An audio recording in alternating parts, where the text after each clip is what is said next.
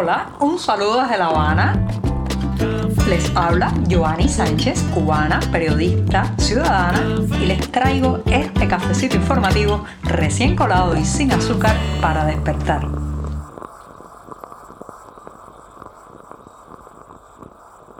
Llegó el viernes, el último día de la semana en que comparto con ustedes este cafecito informativo recién colado, una jornada que además ha amanecido nublada con mucha humedad aquí en la capital cubana donde ayer jueves en la tarde cayó un fuerte aguacero. Hoy además empezaré hablando de los defenestrados, pero antes de decirles los titulares de hoy, voy a pasar a servirme ese cafecito informativo que se va a refrescar un poco mientras esté en la taza pero todavía, todavía está bien caliente. Entonces les comento los titulares de este 15 de abril de 2022, donde voy a empezar hablando de los defenestrados, del privilegio al olvido, esos que han sido víctimas del propio sistema que ayudaron a crear.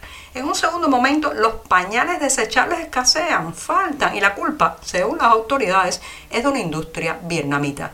Mientras tanto, justifican los, la ausencia de sellos de timbre a lo largo del país porque falta materia prima, pero además hay mucha gente tratando de hacer trámites donde estos sellos timbrados son imprescindibles. Y por último, recomendarles un libro de memorias sobre su infancia que ha escrito el artista y humorista cubano Alexis Valdés. Así que ya saben, están presentados los titulares, servido el café y el viernes, el último día de este programa, ya puede comenzar.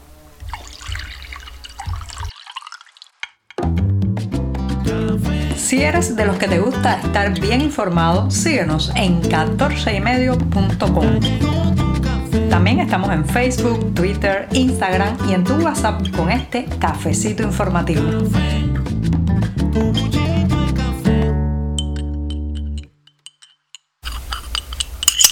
Estoy aquí terminando de revolver este, el último cafecito de la semana que comparto junto a ustedes. Ahora sí, se parece al de todos los días porque está amargo, sin una gota de azúcar y siempre, siempre necesario. Así que voy a darme este, el primer sorbito de viernes. Después de este buchito, paso a un tema que está relacionado, señoras y señores, con la capacidad que ha tenido durante décadas el modelo, el sistema político cubano de dejar en el camino a muchos funcionarios o personas que apuntalaron eh, en su momento pues la creación de este modelo. Sí, se trata de los defenestrados, porque ya saben, eh, el castrismo eh, se parece mucho a Saturno, que le encanta devorar a sus propios hijos, así que ha dejado en el camino cientos, si no miles de personas que una vez estuvieron en las primeras filas, mostraron su rostro como los rostros principales de la creación de este sistema político-económico, pero que ahora están defenestrados, apartados, incluso satanizados. Hay muchos, hay muchos de ellos, pero la característica fundamental es eh, que lamentablemente esas personas no han hecho una autocrítica pública. Parece que están la mayoría en plan terror todavía, a pesar de haber sido apartados de sus responsabilidades, del poder, de los privilegios de los que gozaron algún día, pues no se han atrevido a contar las interioridades y los detalles de cuando ellos estaban cerca, cerca, cerca de la cúpula gobernante en esta isla. Es una pena porque hay muchas historias que se están perdiendo porque esas personas no se atreven a salir a la luz pública y dar detalles, escribir sus memorias, eh, pues hacer una labor retrospectiva y también, reitero, de mea culpa o autocrítica sobre su responsabilidad en la construcción de esta dictadura. Es una pena, pero uno puede entender que están atemorizados, muchos de ellos. Hay rostros bien conocidos, por ejemplo, está el de Carlos Laje, que una vez fue señalado por la opinión pública nacional e internacional como un posible eh, heredero del poder en Cuba, también el exministro de Relaciones Exteriores, Felipe Pérez Roque, un hombre que fue una pieza eh, diplomática eh, vital para La Habana en determinados momentos y que sin embargo después de defender han callado, no han asumido la responsabilidad que tienen con la población cubana, con la gente de este país, de contar los detalles de lo que vivieron. Es una pena. Eh, imagino que una vez que se caiga el sistema, eh, pues florecerán y habrá mm, eh, decenas, si no cientos de biografías de estas personas en las librerías, pero haría falta tener esas historias ahora, porque esas historias pueden ser muy útiles para desarmar y dar el tiro de gracia a este sistema. Así que a esos defenestrados que están en su casa mirando la pared con temor a que la seguridad del Estado pues les dé algún tipo de penalización o castigo, se abren la boca, sepan, sepan que hay un país de 11 millones de personas al que también se deben. Si una vez, si una vez se convirtieron en engranaje o parte de pieza del engranaje de este, de este totalitarismo, bueno, pues es momento de asumir la responsabilidad cívica y contarnos los detalles. Ahí debe haber todo tipo de historias, todo tipo de historias internas que ayudarían mucho a arrojar luz sobre la naturaleza de este sistema. Estamos contigo de lunes a viernes a media mañana cuando el café se disfruta mejor. Comparte conmigo, con tus amigos e infórmate con este cafecito informativo. Los pañales desechables son de esas mercancías muy sensibles y que cuando faltan en los mercados pues generan verdaderas tragedias a nivel familiar porque lo utilizan fundamentalmente los niños pequeños y personas que por problemas de salud o de ancianidad están pues obligados a llevar este tipo de pañales o culeros desechables. Lo cierto es que cuando faltan, bueno, pues reitero, se convierte en un dolor de cabeza porque entonces las personas tienen que consumir más agua, más detergentes, más jabón, lavando eh, pues todo aquello que utilizan en sustitución de lo que debería ser desechable de un solo uso.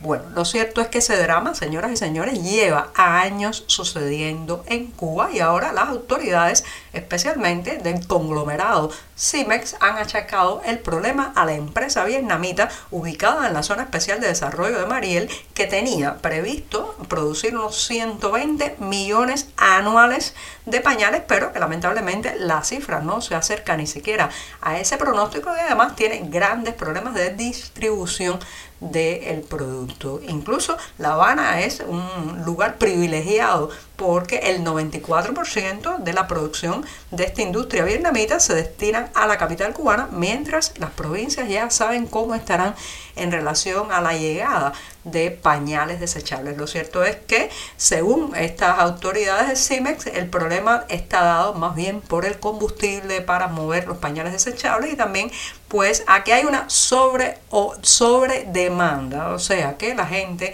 está eh, accediendo a comprar más y más cantidades de pañales, lo cual pues eh, hace que la oferta no sea suficiente. Fíjense que galimatías, que rejuegos del lenguaje, que vueltas a un lado y a otro para decir lo que ya todos sabíamos, que la disfuncionalidad del sistema económico hace que algo tan sencillo, pero tan necesario como los pañales eh, desechables no estén ahora al acceso de todos aquellos que lo necesitan. A la lista de lo que falta o escasea en esta isla parece que cada día se suma un producto nuevo. Esta vez, señoras y señores, se, trata de los sellos de timbre, ¿sí? los que se utilizan muchas veces para gestiones legales, notariales y también para los trámites relacionados con la expedición de un nuevo carnet de identidad, por ejemplo. ¿Qué pasa ahora mismo con los sellos de timbre? Aquí en la capital cubana escasean o están prácticamente ausentes de las oficinas de correo los que tienen denominaciones de 5 y 10 pesos que resultan vitales para ciertos trámites.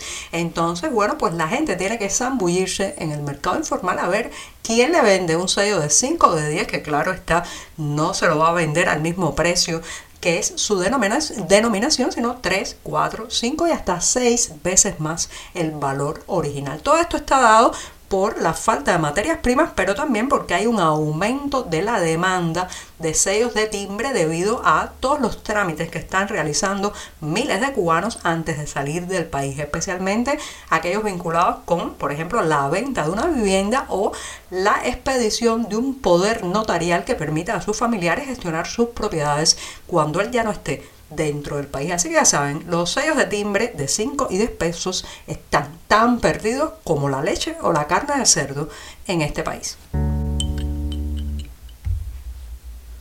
Y me despido de este programa hasta el próximo lunes con la recomendación de lectura de un libro de memoria. Sí, un libro de memoria sobre su infancia que ha escrito el artista, humorista y showman cubano Alexis Valdés. Este volumen con el título El miedo nos hizo fuertes aborda justamente esos años de su infancia en que eh, pues tuvo que vivir experiencias llenas de golpes, escasez y tristeza, pero que también fraguaron al artista y al hombre que es ahora. Y con esto digo adiós y que tengan un hermoso, feliz y tranquilo fin de semana.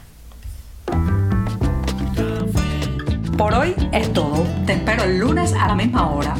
Síguenos en 14medio.com. También estamos en Facebook, Twitter, Instagram y en tu WhatsApp. No olvides, claro está, compartir nuestro cafecito informativo con tus amigos. Muchas gracias.